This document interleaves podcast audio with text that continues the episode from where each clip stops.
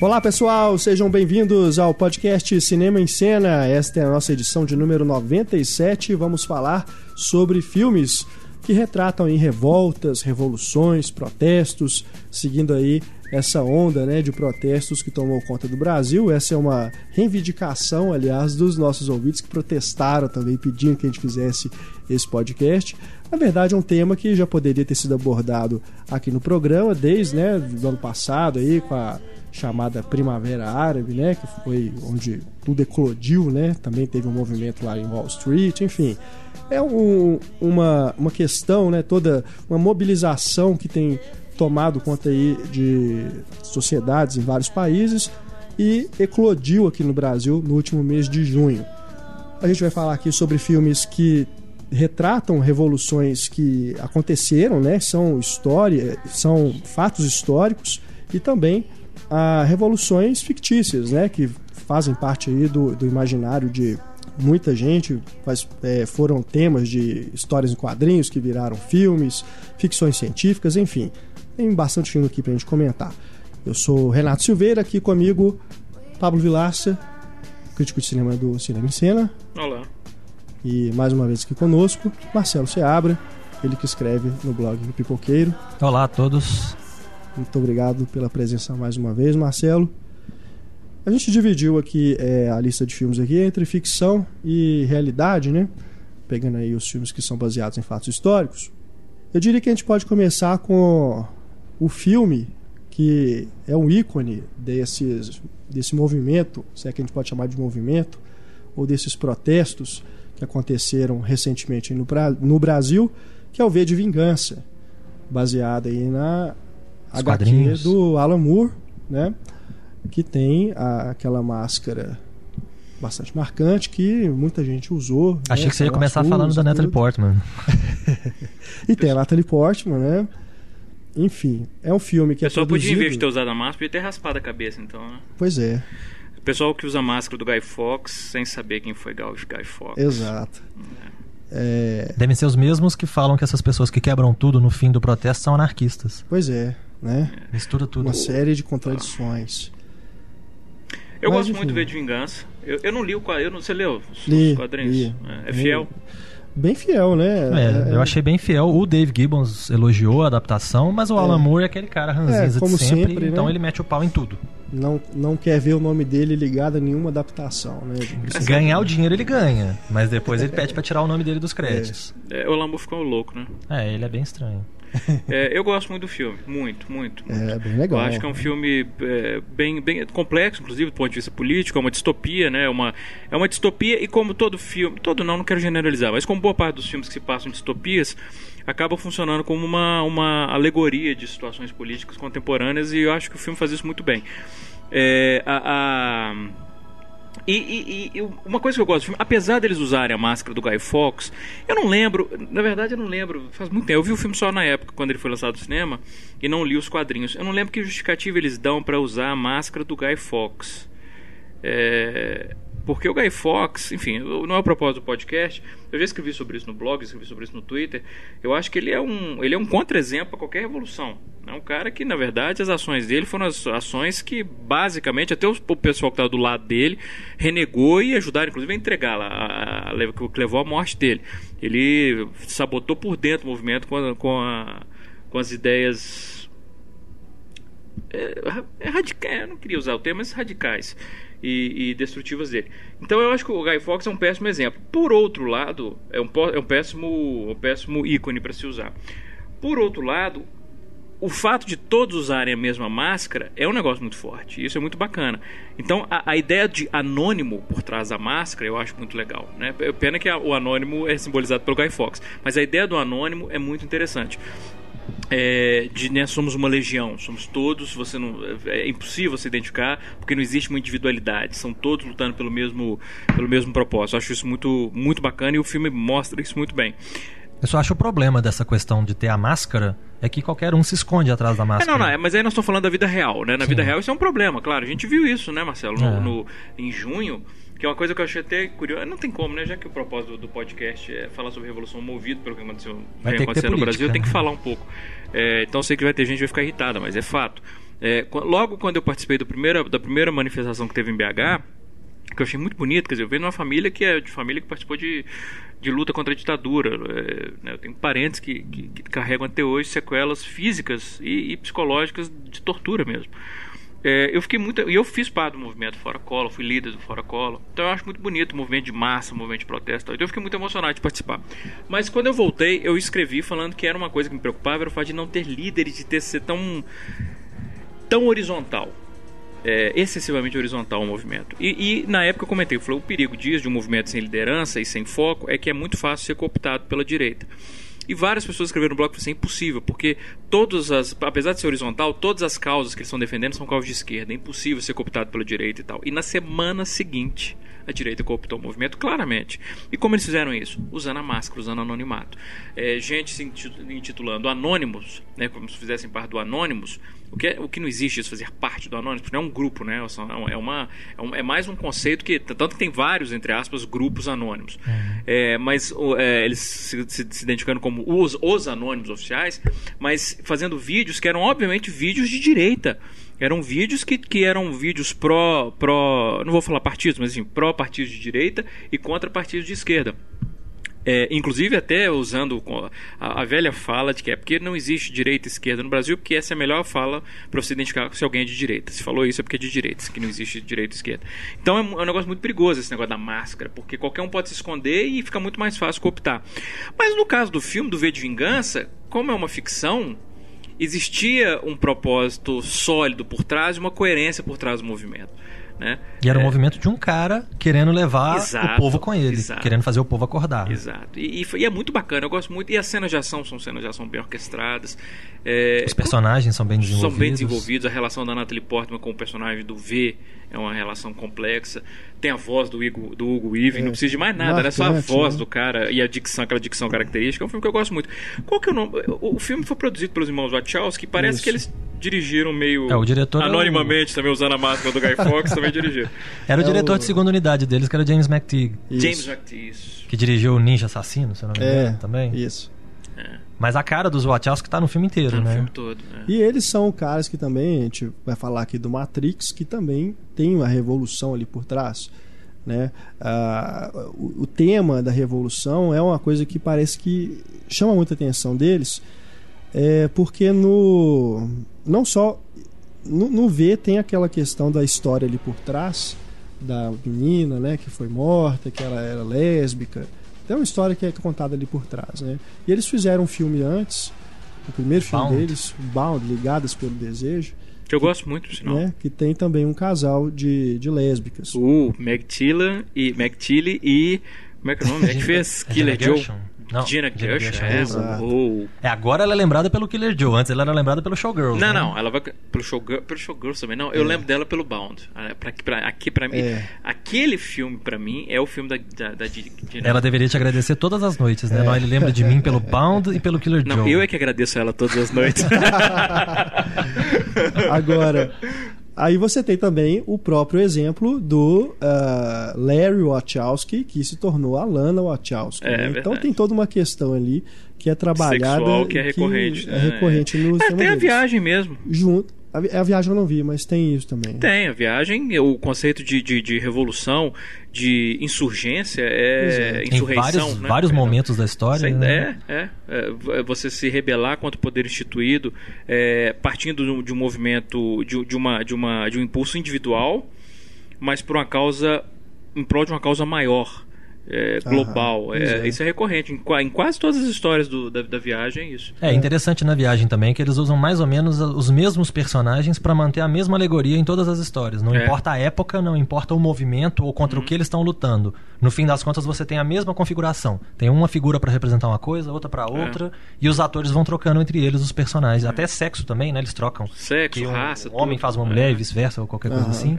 Então eles vão trocando e isso é muito bacana. Eu, é, um, é um filme que eu gosto muito, A Viagem, muito. Só não precisava ser tão longo, né? Não me incomodou não, Marcelo, você sabe? Eu não achei o filme longo, não. Eu achei o filme... É, é, eu achei. Não, é, tem algumas outras coisas no filme que me incomodam, assim, mas é, não, não achei que eles tenham uma duração. Não me cansou o filme, não. É, é uma história muito muito ambiciosa, né? Complexa pra caramba, assim, várias épocas diferentes. Me lembrou um pouco, e aí é outro que pode se encaixar um pouco no que a gente está discutindo, é, guardado as devidas proporções, até a estrutura dele me lembrou um pouco Intolerância do Griffith. É, de, de, contar histórias recorrentes em épocas diferentes, em culturas diferentes. É, me lembrou um pouco Tolerância, que é um filme que poderia a gente discutir aqui também. Né? Intolerância é um filme que, é, como o próprio nome indica, é um filme sobre a intolerância e, e sobre a perseverança da alma humana a partir é, ao longo da, da, da, história da humanidade, que é um filme que o Griffith fez como pedido de desculpas pelo, pelo nascimento, nascimento, de, pelo nascimento de uma nação que também não deixa de ser um filme sobre revolução, mas é, é uma revolução que é preferível não discutir. É menor, né? e o próprio filme sofre com a intolerância é, bem colocada, né? É. Que é a revolução errada que ele defende ali, mas enfim. É, o próprio conceito de revolução errada, né? A gente, aqui no, no mundo real, a gente estava indo para esse caminho, né? Igual o Pablo falou. A coisa começa de uma forma, a, daqui a pouco alguém se apropria dela, segue um outro caminho, e graças a Deus as coisas estão né, voltando aos eixos os políticos estão fazendo algumas propostas para ver se acalma o povo e tudo, porque se segue nessa direção que estava, sem um líder, sem propostas, mas sem agora, um resultado. Mas essa é a vantagem. É, eu concordo com você, mas essa é a vantagem assim, de, uma, de você ter uma, uma. Porque não chegou a ser uma revolução, né? Era uma. Não foi uma primavera. Quando as pessoas estavam querendo comparar com a Primavera Árabe, por exemplo, é um absurdo, porque do ponto de vista do contexto político, social e, e cultural, são, não, não dá absolutamente nada a ver, a não é. ser. A única coisa em comum é a juventude como protagonista do movimento. É, mas não chegou a ser uma, uma, uma revolução, mas assim, é, é, é protestos, inclusive agora, que é muito bacana, eu estava até comentando com, com um amigo, a, a vantagem dos, dos, do, de você ter uma. Não tem como evitar esse termo, de ter os coxinhas é, participando, é que eles se cansam muito rápido. Então, enquanto foi manifestação balada, em que eles iam, tomavam cerveja, eu vi, eu estava em São Paulo na época, o pessoal fazendo fila para comprar cerveja, para ir para passeata. Isso eu falo como quem foi líder, com experiência quem foi líder estudantil numa época complicada. Ah, que eu fui Você, na Praça 7 tinha um, um, cara com a bandeja vendendo uísque com energético. A comemoração é. do título do Atlético não, tá, não tinha diferença não, nenhuma, e, né? E, e, é isso, assim, é uma coisa assim, é, é básica, é beabá de, de qualquer manifestação. Não se bebe álcool durante uma manifestação por vários motivos, é questão de é bom lógico, senso. É. Então o pessoal ia para fazer pra, que era balada. Esse pessoal cansou, voltou para casa. Mesmo. Tanto que aqueles números inflados, um milhão de pessoas, né? acabou, você não vê isso mais. E quem está na rua agora são pessoas que têm um foco definido. São as pessoas que vão para a porta da Casa do Cabral protestar especificamente contra atitudes da PM, pedindo a desmilitarização da Polícia Militar, protestando contra as atitudes fascistas do Cabral, ou, ou em São Paulo, no Alckmin, ou, ou, mesmo, enfim, o que seja, por exemplo, eu, eu, eu acho, e para antes que me acusem de ser é, petista, é, que eu acho interessante acusar de ser, de ser petista, mas enfim, é, eu acho, por exemplo, que o Agnello em Brasília merecia recebeu um protesto do mesmo nível do Cabral, porque as atitudes dele durante é, a, o auge em junho de mandar a polícia bater é absolutamente reprovável. Eu acho que é uma vergonha para o Partido dos Trabalhadores ter um cara como o Agnello fazendo o que o Agnello fez, lidando com a polícia, com os manifestantes como ele manifestou. Mas, é, enfim, o que eu quero dizer é que agora tem foco. As pessoas estão indo para as ruas protestar por elementos, por pontos específicos. E isso é muito bacana, porque aí você consegue coisas. A gente vê aqui um exemplo Belo Horizonte mesmo, a ocupação da Câmara. A gente tem um prefeito em Belo Horizonte que é um prefeito que ele não está nem aí para o social, ele não está nem aí para a população. Uma vez questionaram o nosso prefeito Márcio Lacerda é, sobre os, os, desabamentos que acontecem sempre, que é época de chuva e porque a prefeitura não fazia nada, e o cara respondeu: Ah, eu, eu sou babá da população agora? Vocês, é. Não sei se vocês lembram disso. Então, quer dizer, essa é a postura do prefeito. Essa, essa, é uma delas, né? Uma delas. E a, e, a, e a ocupação na Câmara obrigou esse prefeito, depois que ele ficou 10 dias quase sem falar nada, fugindo, ele teve que ir até lá dar satisfação pros caras. É, Agora, então... recentemente, ele falou uma outra asneira que do tipo, ah, se vocês querem bagunça, eu vou ser o primeiro a sair. Tá todo mundo esperando ele sair, é, então, é, não, sai logo. Ele falou uma coisa, ele Quer falou. Que... a porta? Teve outra coisa que ele falou que foi interessantíssimo, um ato falho que ele cometeu, que ele estava falando sobre como, como não era tão fácil é, atender aos pedidos dos manifestantes, ele dizia assim: a gente não vive numa ditadura, se fosse uma ditadura seria mais fácil. Meu Deus. Porque o ato, o ato falho, para mim, assim. É, aí chega no Bolsonaro da vida, que fala que se a gente tivesse na ditadura, você já tava no saco. É, é. é pois é. Então, assim, a, a, gente tem as pessoas hoje indo lutar por causas específicas. E aí a chance de alcançar resultados sólidos é muito maior. E eu espero que alcance. Eu acho muito bonito, por exemplo, a, a insistência, o Rio, por exemplo, a persistência do, do pessoal em ir para casa do, da porta da casa do governador toda noite quase para protestar é, exige perseverança. Você não vê os coxinhas fazendo isso. Os coxinhas estão voltar para casa para ver CQC e Jô Soares. Eles não têm mais saco para ficar na rua, porque não é mais balada. É. Né? Então, é, é, é, ganha, ganha o foco, felizmente. É, isso é importante, porque você tendo foco, você tem um resultado e você tem uma, de, uma demanda ali sendo cumprida. É, mesmo que você não tenha resultado, a chance pelo menos de ter um resultado Pelo é menos existe maior. uma discussão. E né? outra coisa, pelo menos você sabe por que você está na rua. É, é, que é uma coisa que eu vi que muita gente não tinha menor tava, eles, aliás nem preocupavam porque estava na rua eles estavam indo para festa é, boa parte das manifestações que aconteceram no auge em junho quando essa, essa molecada é, e quando, foi para rua quando começa a misturar essa questão de direitas ou esquerdas ou quem for misturado no meio aí começa aquelas coisas loucas de pedir impeachment do presidente ou qualquer coisa desse tipo ou de qualquer um ou de qualquer um por exemplo que foram todos eleitos pedindo, democraticamente exato né? quando o pessoal está pedindo o impeachment começou a falar do fora Alckmin é, eu não vou ser nunca favorável a um negócio desse. Eu não sou radicalmente nele, contra, né? exato. Eu sou radicalmente contra tudo que o, o Alckmin representa como político. É, agora, daí a dizer fora Alckmin, peraí, a não ser que ele realmente cometa um crime que é. seja é, justifique passível de julgamento, de impeachment, e... você não, né, enfim. Você tem que esperar a próxima rodada de eleição e tirar o cara. Ele não, representa uma parcela da população claro, que votou nele. Óbvio, democracia é isso. É, mas é, é, é, muito. Eu acho, acho, acho bacana o pessoal ir, ir pra rua assim. E é engraçado a gente falando negócio de revolução na ficção. Porque aí eu falo até de uma forma meio cínica mesmo. Na época do Fora Collor, é, teve uma coisa que facilitou muito a nossa vida como líderes do movimento estudantil, que foi a época em que a Globo exibiu Anos Rebeldes. Sim. E o Anos Rebeldes, para quem não lembra, é, ou quem não viu, é, foi uma minissérie que falava sobre a luta contra a ditadura. Você tinha o Cássio Gabos Mendes, é, ele, era um, ele era um dos, dos líderes que estavam né, Cláudia Abreu, Cláudia Abreu, que começou, se eu não me engano, com, ela começava como uma tipo uma patricinha, e aí ela é. era ela se politizava e passava a ser também contra ela chega a ser a torturada ditadura. com uma de cigarro, então, assim, cenas foi fortes. uma série muito é uma série muito bacana é, eu lembro que eu gostei muito na época. E, e a juventude na época ficou empolgadíssima com a série. E nós discutíamos isso. Eu, agora eu posso falar porque já fui, são, passou o quê? Quase 30 anos? 30 anos não, que é isso? Não, isso 20 tudo anos. não. 2009, 99, 2009, mais de 20 anos. Mas nas nossas reuniões, quando a gente estava organizando a, as passeatas, uma das coisas que a gente falava era: vamos aproveitar que esse pessoal está empolgado com Anos Rebeldes e vamos levar esse pessoal pra rua. Vamos tocar alegria, alegria na passeata. Vamos canalizar isso pro bem, né? Porque alegria, alegria é. Coisa. Alegria, alegria era, uma, era a música tema da série. Então a gente tocava no carro de som Alegria, Alegria.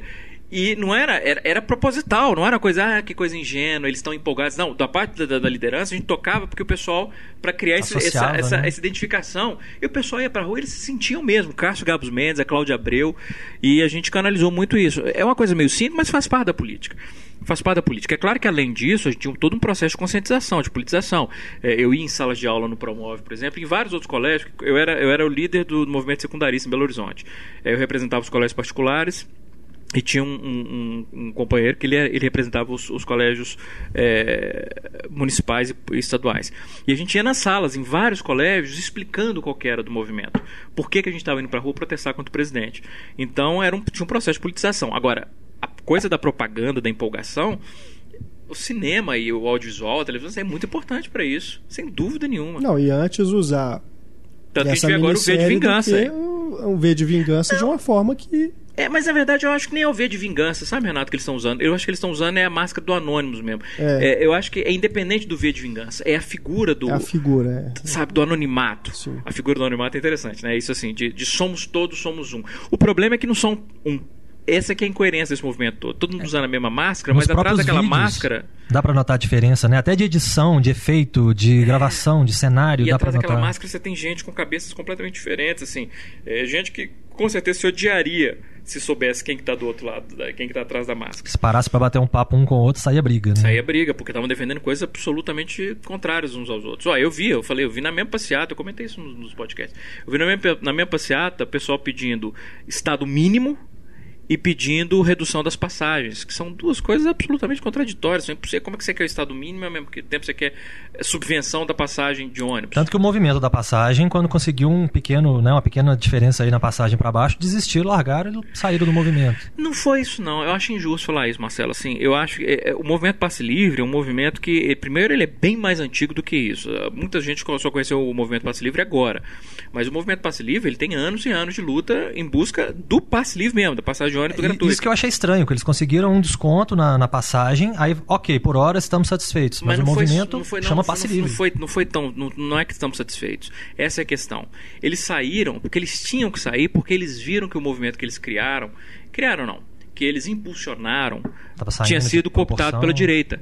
Então eles tinham duas opções: continuar convocando passeata, manifestação e vendo essa passeata, essa manifestação sendo tomada pela direita, ou dizer estamos fora, nós não temos responsabilidade. Tipo, o que eu achei até meio covarde, porque eles lavaram a mão. Tipo assim, na hora que eles viram que o negócio fudeu, e essa explicação não houve, né? Foi simplesmente tchau. Não, mas qualquer um que. que é, essa, esse é o problema de não ser politizado e, é, é a questão de, boa parte do pessoal é, que as pessoas que não é são politizadas não entendem o que está acontecendo. Sabe que foi isso, que quando eles lavaram a mão, não é que eles estavam satisfeitos, eles estavam tirando, saindo um momento, porque assim, opa, fudeu o que a gente criou virou um monstro e agora nós vamos ser responsabilizados por isso. Então, para tentar, foi uma tentativa até de jogar um pouco de água gelada na coisa. Estamos fora. Só que a gente não adiantava mais. Acalma o gigante. Não era. Um tanto, que eu, tanto que eu comentei isso na época, assim. É, na, na quinta-feira, antes do, do passe livre, do movimento passe livre lavar as mãos, eu falei assim: eu, eu tava conversando com a, com a amiga minha, Maria Fro, que é uma ativista sensacional, uma blogueira sensacional, uma amiga queridíssima. E a gente tava falando sobre isso, eu falei com ela, eu falei, agora não adianta mais. É, é, o movimento não é mais sobre passe livre. O que está acontecendo agora não é mais sobre passe Ganhou livre. vida própria e andou. Ganhou. Agora eles podem lavar a mão, dizer que não vão mais. Tanto que eles foram expulsos. É, eles foram, começaram a ser atacados pela, é. pelo pessoal que chegou depois. É, eles realmente ajudaram a, a criar um lá, monstro. Então. É. Mas, e essa história do gigante acordou, que é uma coisa terrível, né? O gigante acordou, que são frases que foram usadas na marcha da família, que foi pré-golpe de 64. De novo, esse é o perigo de não conhecer a história. E no final das contas já virou um movimento praticamente evangélico, né? Que começou a misturar tudo. As coisas começaram a se no misturar final, de uma forma perigosa. Foi, foi, foi, foi, foi. De modinho, tinham correntes evangélicas é, ali. Aproveita-se, né, o momento. Teve, é, mas eu digo assim, é, essa frase específica, o gigante acordou, é, é, isso é uma frase que foi um dos slogans da Marcha da Família, que foi algo que precedeu o golpe de 64. Então, assim, tem um, inclusive um, um, uma, uma conotação histórica golpista na, nessa frase. Então, quem conhece a história e começou a ouvir o gigante acordou, cara, arrepia na coluna, tipo né? assim, fudeu. E eu confesso que quando eu comentei em, às vezes, círculos de amigos próximos, pessoas, né, que eu supunha que eu conhecia, que eu comentei que o meu medo era esse, o gigante acordou, aonde que vai parar isso? Se a gente não tem um foco, a demanda não vai ser atendida nunca, isso pode chegar a ter um golpe militar de novo, quem sabe, né? Foi uma, uma preocupação que eu tive, não sei se eu estava sendo ingênuo. Não, não acho, eu acho que a gente ficou, eu acho que a gente ficou perigosamente perto de se criar um clima eu não acho nem, inclusive, que acabou completamente esse risco, não. Acho que agora diminuiu. Se a gente estava em DEFCON 4, agora a gente está em DEFCON 2, vamos dizer assim. Mas nós chegamos, teve um, um períodozinho ali que nós chegamos perigosamente perto, não é do golpe em si. E quando eu falo golpe, não é só golpe militar, não. Você não precisa ter um golpe militar para ter um golpe. A gente viu isso no Paraguai ano passado. Não foi um golpe militar, mas foi um golpe de Estado. Uh, a gente chegou perigosamente perto de criar um clima de instabilidade política e social que justificaria um golpe de Estado. Se seria militar ou seria um golpe político, é, eu, eu até acredito mais que tenderia a ser um golpe político. Eu não sei. É, mas nós chegamos perto, porque esse é o problema de você chegar num, num, num, estado em que parece que a sociedade foi toda para as ruas, sem foco. Se não tem foco, não tem como você atender as demandas. Quando a Dilma, por exemplo, foi à televisão dizer assim: não, eu vou me reunir com os líderes do movimento para ver o que eles querem, a minha pergunta foi: com quem ela vai reunir? E o que, que eles queriam? E o que, que eles é. querem? É, então, chega um ponto em que assim, é, cria-se um grau de instabilidade tão grande que partidos de né? quebradeira e partidos, nenhum partido não me representa, nenhum partido serve, que esse é um quadro de estabilidade política que só se resolve, entre aspas, com o golpe de Estado. De novo, é o golpe de 64.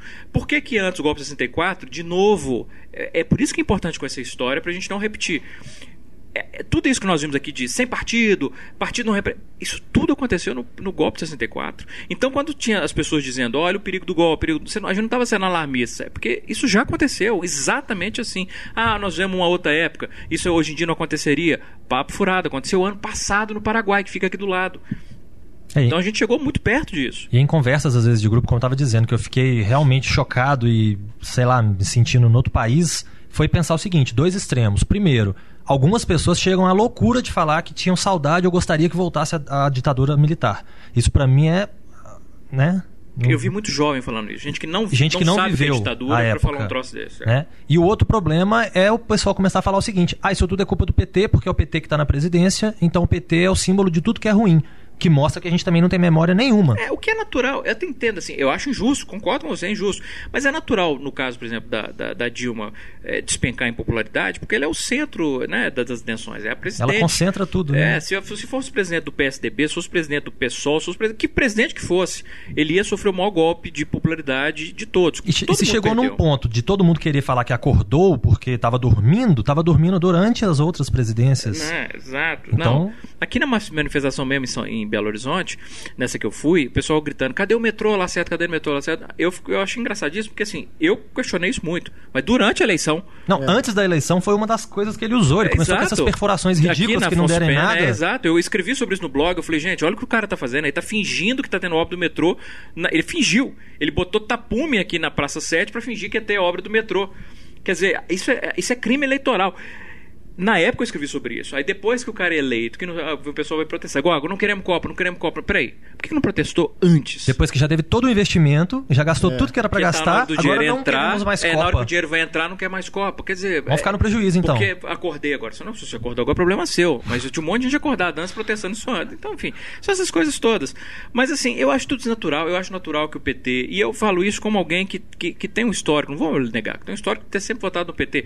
Eu tenho uma decepção profunda com várias atitudes do PT, no governo, principalmente o governo da Dilma, é, em, em, função de, de, políticas sociais, de, de, alienar os movimentos sociais. Ela, agora que ela começou a receber os movimentos indígenas, os movimentos trabalhadores. Queria mas, fazer média com outros grupos que não tinham nada a ver. É, mas assim, começou a receber religiosa também. A Dilma, o governo da Dilma cedeu, e do Lula também, cedeu várias coisas à, à bancada religiosa. Então eu tenho problemas. Eu não sou, eu não sou acrítico. Só que eu tenho memória.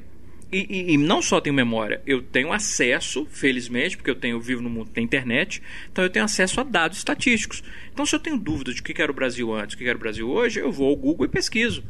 E quando você pesquisa, você vê que claramente os índices sociais, econômicos, políticos têm melhorado sensivelmente. Agora, esse movimento, isso tudo não é para dizer que esse movimento não tem motivo de ser, ele tem motivo de ser.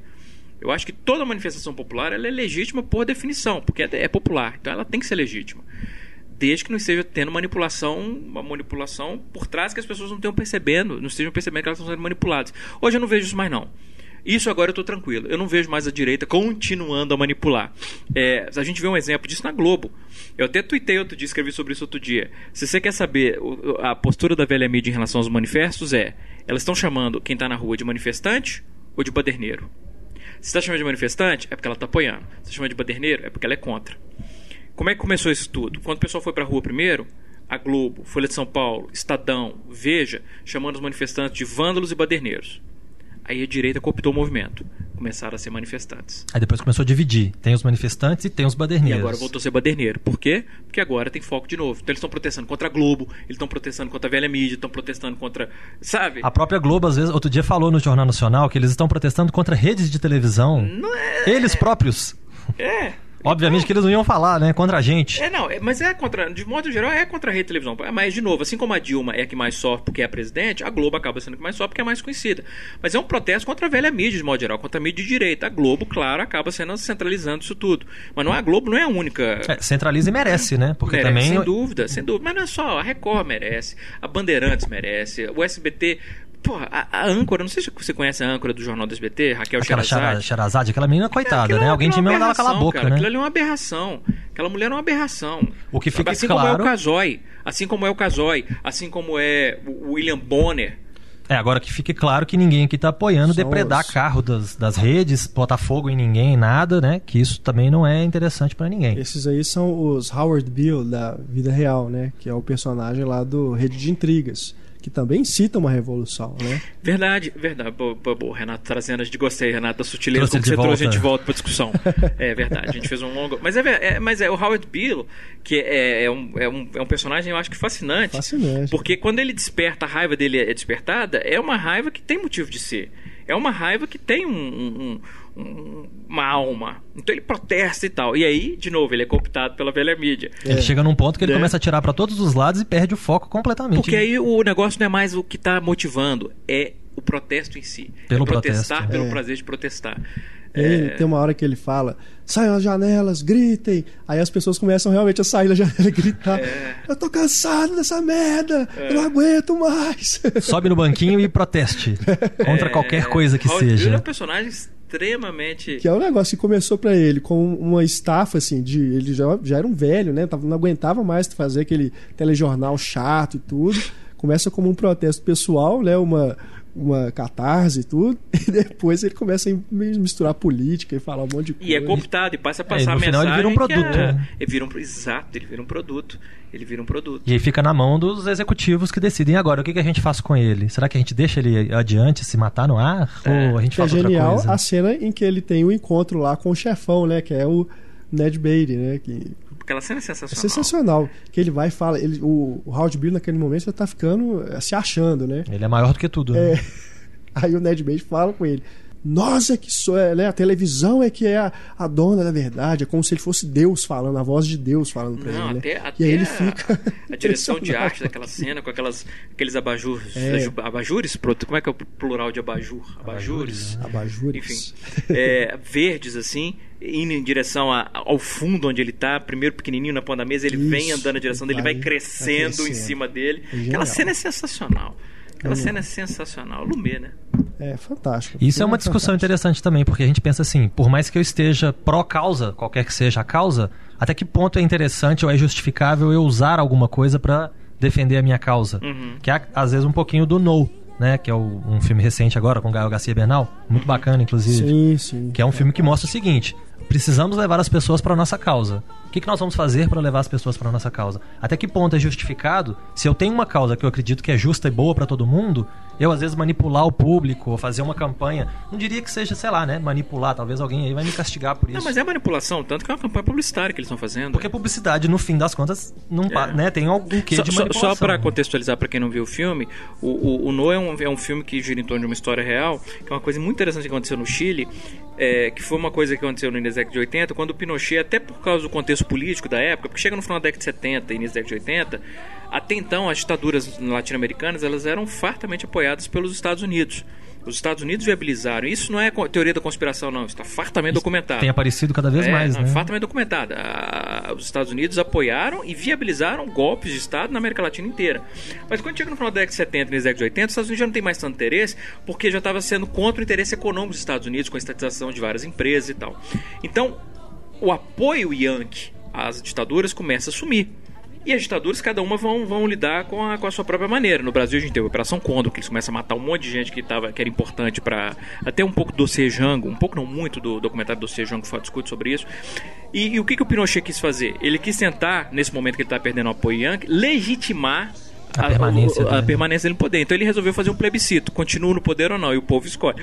Só que, porra, é, foi um erro de cálculo colossal, porque aí, aí a história, né, o, do Gael Garcia Bernal, o personagem dele no filme, que é uma coisa que é verdade, eles passaram a importar metodologia publicitária para fazer a campanha pelo não, Pra vender o produto deles, para vender um não. produto.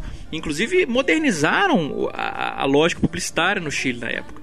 E o filme é sobre isso, assim, as campanhas pelo sim e pelo não para vender o conceito de permanência da ditadura ou fim da ditadura como um produto mesmo. É, pra quem trabalha com publicidade, eu imagino que deva ser um filme obrigatório em faculdade, né? Ah, com certeza. Ah, é. Com certeza. Porque mostra os dois lados Com claramente, certeza. como, quais são as estratégias de um lado e de outro. E aí fica aquela decisão. Um lado acreditava no seu, o outro lado acreditava no dele. E aí, até que ponto é justificado a gente usar as técnicas publicitárias para vender uma coisa tão importante quanto é uma permanência de um ditador no poder, por É. exemplo? Agora a expressão dele ao final do filme, né? Mostrando que, tipo, ele criou aquilo tudo, mas você vê que ele tá assim, pô, aí, né? Aqui que isso aqui vai se transformar. Uhum. né? Isso aqui. Que monstro eu criei, que né? monstro que eu criei, né? É, é fantástico. E a- a- o próprio formato do filme, né? Isso é genial. aquele- Ele, ele rodou em, em Betacam É, justamente dando porque aquele aspecto, né? do- das imagens que as pessoas estavam vendo na época. Porque né? as propagandas que ele mostra no filme são as propagandas da época, não são Elas se recriações. né? Não são as- então, para poder justamente ficar, não ter essa. Mesclar uma coisa né, na outra é, e não ficar ficar... bem orgânica, assim, não saltar muito de um pro outro, ele filmou em Betacam. Então a imagem é, é sensacional, adoro aquele filme. É, o Pablo Larraín, É, é, tri- o final da trilogia dele, né? Uma trilogia sobre a ditadura do, tem Tony do, do Maneiro, Pinochet. O Tony o Maneiro, Post-Mortem. Post-Mortem. Post-Mortem É, e esse. São três filmes muito bacanas. Muito bons os Muito três. bom. Agora o No é, o- é o- é, é o, o- é o que eu gosto mais. é excepcional.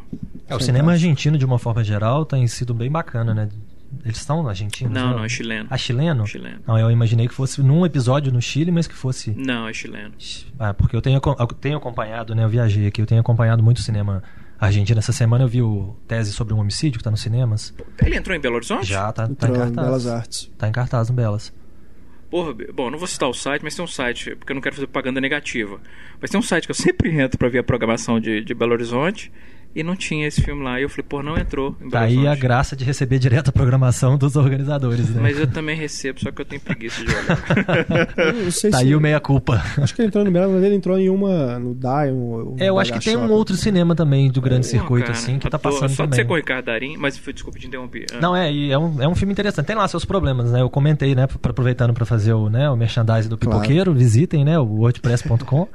Mas eu, eu comento lá sobre ele e, é, é, bem legal notar esse movimento da, da, América Latina de uma forma geral, né? Que tem feito filmes cada vez mais interessantes, que deixa de falar que é um filme argentino, ou é um filme chileno, ou é um filme brasileiro, para falar que é um filme. Pronto. Não precisa de citar essa segunda parte. Espero, né? Você acha que está acontecendo? Ah, eu espero que a gente chegue nesse ponto. Não, né? mas você acha que acontece? Porque eu, eu, eu vejo muito isso, assim, que o cinema brasileiro ainda é um gênero, o cinema argentino é um gênero, sabe? As pessoas falam de assistir um filme argentino, assistir um filme brasileiro. E quando o filme é americano e é ruim, ah, desculpa ele, né? Tem tanto filme americano, separa os bons dos ruins, né? E como se pesasse mais para os outros filmes quando é ruim. E eu acho isso bem uma visão Mas bem, você gostou do bem complicada. Eu acho que ele tem lá os seus problemas. Ele tem, assim, né, aquela coisa dúbia que tá meio não, na não moda. Não, vi, não, é. Mas você gostou? Ou não? Eu, eu, acho que tem os prós e os contras. Porra, eu Marcelo, acho... você gostou não do filme, cara? Eu indicaria para assistir. Então pronto. Sabe? Que eu acho que assim, obviamente, como, né, como alguém que se pretende um crítico de que cinema. Que mania de crítico isso? Eu tô perguntando, gostou ou não? Bom, eu, eu ah. sempre acho o seguinte, eu acho que vocês devem concordar. Eu não tô aqui para falar pra pessoa assista ou não assista. Mas eu tô te perguntando se você gostou ou não. Eu tô falando se você assistiu ou não. Sim! Porra. Porta número 5, oh. sim! Então vai fundo, assistam o filme. Depois vocês comentem lá no Pipoqueiro o que, que vocês acharam. Se vocês não gostarem, culpe o Marcelo, que é. ele tá falando pra todo mundo ver. Inclusive o Pablo. Né? Eu, eu é. vou ver mesmo. Não, só de ser com o Ricardo Darim, cara. Meu Mas, ator favorito. Do, do Chile, né, que você falou aí, hum. um que a gente já falou aqui, inclusive no podcast Política, que é a Batalha do Chile. O do é Patrício A trilogia Guzmán. fantástica. Nossa, cara, aquilo né? ali. Eu acho que o cinema. Ele. ele o Mostra cinema. ali a, a queda do Allende e a É. insurreição ali do. O golpe, de fato, né? Do, É, é. Não, o que é bacana, porque o- a Batalha do Chile, eu posso estar enganado, mas eu acredito que não. É, porque é tão raro eu estar enganado. Mas a Batalha do Chile, acho que ele começou como um projeto do Patrício Guzman. Patrício Guzman, que aliás esse ano foi convidado a entrar Sim. pra academia. Já devia fazer parte da academia há décadas, né? Só pela Batalha do Chile, cara. É. Porque ele começou a fazer a Batalha do Chile somente para falar sobre as mudanças políticas, sociais e econômicas no Chile na época do Allende. E aí no meio do documentário tem o golpe. E aí vira trilogia, né? Pra essa, essa, vira coisa de apogeu. eh, De, de ascensão, apogeu e queda, uma- uma- um arco dramático clássico. E o, mas eu, eu falo assim, só o cinema ele já podia acabar só por ter gerado a Batalha do Chile, Cabra Marcado para Morrer e a série Up. Essas três coisas já justificam a existência do cinema como arte. É, não estou falando que são as minhas coisas favoritas, assim, eu, que é a minha coisa favorita, todo mundo sabe, o Poderoso Chefão. Mas eu digo assim, do ponto de vista da importância do cinema, como análise social, análise política, análise histórica, esses três filmes são assim é, o auge. E a Batalha do Chile é um filme de escala épica, né? Uma trilogia de escala épica. É, é, é um, é um documento histórico assim que só o cinema mesmo poderia registrar daquela, daquela maneira. É uma coisa linda. Eu já vi muita gente discutir essa questão de o cinema como história, né? O cinema mostrar episódios, às vezes, é até uma forma, às vezes, de pegar, sei lá, um público mais novo, que não está muito interessado em ficar lendo livro de história, que acha a aula meio chata e tal. Às vezes é uma forma de levar fatos para os alunos. Só que ao mesmo tempo, não é, dependendo do filme, né, que você escolhe, não é uma fonte muito Se confiável. for ficção, se for um filme ficcional. Aliás, se for um documentário também, mas se for fic- ficcional, então. Porra, aí. não é cara, muito né, confiável porque tem ali todo um juízo de valor, tem o efeito dramático que às vezes pesa É. para um lado, pesa para o outro, só para poder dar uma valorizada. Muda, inventa coisa. né? Então é uma discussão longa também, porque ao mesmo tempo que o filme não tem obrigação de ser uma aula de história, também é muito complicado ele querer mostrar um episódio da história e deturpar o episódio. Mas aí que vem a diferença da Batalha do Chile, que é um documentário que eu acho que é- é- é- são poucos documentários que tiveram a sorte de ter o contexto em que o Batalha do Chile foi feito. Que é um documentário, uma trilogia que foi feita não em retrospecto, tipo, vamos analisar o que aconteceu. Não, ela foi filmada dur- enquanto estava tudo No calor do acontecendo. momento. No calor do momento. aquela- Então, famosa cena que o cinegrafista é baleado. Cine... Né? Morre, o cinegrafista argentino, é. ele morre. Acaba, acho que é o primeiro, acaba com isso, né? A última cena. É, ele, ele morre, ele filma a própria morte. Isso, o meu livro, aliás, meu livro sobre o Elvésio, ele tem um envolvimento com esse episódio, porque o Elvésio Ratona é um cineasta mineiro. Eu escrevi um livro sobre o Elvésio. E o Elvésio, ele estava no Chile exilado. Isso aconteceu com muito brasileiro, aliás, coitados.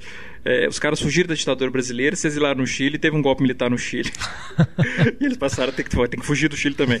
Então o Elvésio, ele estava no Chile e ele estava trabalhando na. Porra, me esqueci, esqueci completa filme. É, Chile Filme. filme Chile Filme, acho que era. Enfim, a, a, a, o principal órgão cinematográfico da, da indústria cinematográfica chilena. E quando o cinegrafista argentino foi morto, o medo de quem estava com ele é que aquele filme fosse tomado pelos militares. Então eles julgaram na sarjeta, esconderam na sarjeta o filme, a, a câmera, a fita. E botaram essa fita, entregaram essa fita na porta da Chile Filme. Não é Chile Filme, eu estou falando errado, mas enfim, da, da, da, do órgão em que o Overs trabalhava. Então eles receberam essa imagem clandestinamente na manhã seguinte. Quando eles vão ver a fita, a fita estava registrando a, a, a, o tiroteio, a invasão à La Moneda e a morte do, do, do cinegrafista argentino senão teria sido perdido para a história. E é um momento histórico, assim, é Sim. é terrível. Você viu? É. Você viu, o cara filma a própria morte. Né? Então tem isso, assim, é, que é inédito. Não, não digo inédito, mas é raro isso. Um documentário que foi feito no calor do momento. Não, é fantástico. Batalha do Chile é obrigatório. Batalha do Chile é obrigatório para qualquer ser humano, não é só para quem gosta de cinema. É, não. sensacional. Eu, eu recomendo também, eu acho que eu até recomendei no podcast Cinema e Política, um que chama Videogramas de uma Revolução que é sobre a queda do ditador romeno Nicolau Ceausescu. Ceausescu não assisti esse não. Fantástico também. Esse eu, eu, diria que é o é o Cloverfield da, dos filmes políticos. Porque ele, o que, que os diretores fizeram? Eles pegaram. Sendo é, que o ditador era o monstro. Né? pegaram imagens né, feitas por cinegrafistas amadores e construíram Mas a narrativa imagens através. Reais? Imagens reais. E construíram a narrativa para mostrar desde a da revolução, né, da, do protesto popular, para queda dele até a queda de fato e a execução dele. Vai Pô, const... caralho, é sensacional, cara. é impactante, é fantástico. Saiu na coleção Videofilmes pouco depois do Batalha do Chile, Vou que também procurar. saiu Eu tenho a impressão de que até já foi exibido em algum canal de TV a cabo. É eu acho que foi na GNT, não sei. Algum... Vou procurar, com certeza. O filme é de 92, fantástico, vale a pena muito é, assistir, que é, é, é, essa, essa coisa das imagens né, encontradas. Tem uhum. pessoal que gosta desse tipo de filme é, pega um desses. Mas ele é de 92? Paralelo, é de 92. Ah, então ele é o pai de ele todos. Ele é pai né? de todos, porque o Bruxo é, de Blair é de 99. mas eu falo assim, não é lógico que não, não foi feito com esse objetivo não, ó, mas comercial é e tudo. Mas tem esse paralelo, né? Porque tem, você vê, você vê no filme a estética dele é muito parecido com desses filmes, né? Bruce de Blair. Pô, tô me sentindo ignorante coisas. agora com Vale muito filme. a pena é, conhecer. A gente tem também um filme que é bem famoso, dirigido pelo Paul Greengrass, antes Esse filme do, é sensacional. Do, da fama, né? Em Hollywood, com os Bornes e tudo. Que é o Domingo, Domingo Sangrento. Sangrento. Domingo Sangrento é sobre é sensacional. aquele massacre que houve na Irlanda durante uhum. uma marcha, né? Uhum. Um protesto também pelos direitos civis. É. Esse caso aconteceu em 72 inspirou aquela música famosa do foi YouTube. Um, foi um dos Domingos Sangrentos né, Exato, da Irlanda. É. Então, é um filme também que sensacional. Vida, né? Que é uma abordagem que depois ele é, é, é uma abordagem quase que, que documental. documental é. Que não é ele que não foi ele que criou. Tem um outro filme que a gente tem que discutir, a Batalha de Argel do do Guilherme Corvo, que é uma abordagem de, de, de, de, de quase simular um documentário. Isso. Né? E ele faz isso no domingo. Você fez depois no voo 93. Nossa. É, que é, né, Tenso, né? Que é do o estilo dele, né? É, o estilo, coisa, né? Da, da, câmera na mão e tudo. Então, é Depois ele usa com outros fins, né? No, no Borne e tudo. É, para dar aquela urgência, é. até, um, até verossimilhança mesmo, porque sim, a gente associa tanto esse tipo de movimento de câmera com o documentário que, que fica mais real é. quando você faz isso na ficção. É uma, é uma escolha estética inteligente que ele faz. É, ou que ele faz, ou é o estilo natural dele, não sei. Mas Domingo Sangrento é um filme tenso, é um filme, é um filme, porra, importantíssimo também como resgate histórico, chocante e intenso. É um filme, é uma construção da tensão e, e, é um filme muito claro. Você percebe claramente até a, a ação da, da, do Estado, assim, a, a, estratégia que eles vão usar para massacrar aquele pessoal. Você, a geografia da, das cenas é, é muito bem estabelecida pelo Paul Greengrass. É uma coisa. É um filme muito, muito, muito impactante. É um filme que você sabe, às vezes, o começo e o final, né? Para quem gosta de história, você fala assim, ah, já sei tudo o que aconteceu, mas o, o durante é fantástico, né? O, que que leva, como é, que é como feito. ele filma, é. Como que as técnicas ali de... Técnica de guerra, né? Você assiste um filme tipo 300, você vê as técnicas ali dos generais e tudo, e aí você assiste um filme recente, como é o caso do, do Domingo Sangrento, que você vê técnicas também de vamos... Estratégias, né? É, estratégias. Vamos levar o povo para ali, para poder chegar ali, não tem pra onde fugir. É um filme sensacional, Domingo Sangrento. E, e, lembra, como eu falei, a Batalha de Argel, que eu acho que é um filme seminal, né? Porque, engraçado, quando você assiste a Batalha de Argel, a, a sensação que você tem é um pouco parecida, até da urgência, é, da, da, Batalha do Chile. É como se você estivesse vendo as coisas enquanto elas estão acontecendo. E não é ali, é tudo simulado, é tudo, é tudo encenado para a câmera. Mas é encenado de uma maneira tão, tão realista e com, com a preocupação de recriação histórica tão grande que é um filme que ele, ele quase realmente ele, ele, ele nubla a fronteira entre ficção e, e, e realidade. É um filme também sensacional, A Batalha de Argel. Tem um outro mais recente é, que também envolveu um, uma marcha né, civil que foi em Seattle que se chama Batalha de com Seattle. A Charlize Theron, né? A Charlize Theron dirigido pelo vi. Stuart Dawson. O namorado dela, né? É. Não sei hoje, mas na época. Que no caso foi. Quem é, é o namorado dela? O Stuart Dawson. Na época eu acho que ele era namorado era, dela, era. né? Isso. Hoje ela é namorada do Pablo Vilaça, todos sabem disso. Todos sabem. Eu até, eu até perguntei na hora, foi com quem como namorado dela? Mas é ex, não se preocupe, é ex. Ela já até já pagou o telefone dele da agenda. Ótimo. Esse caso aconteceu em 99 e foi um protesto organizado contra a Organização Mundial do Comércio, que estava numa Sim. reunião lá no, no Seattle no, no, no, dia.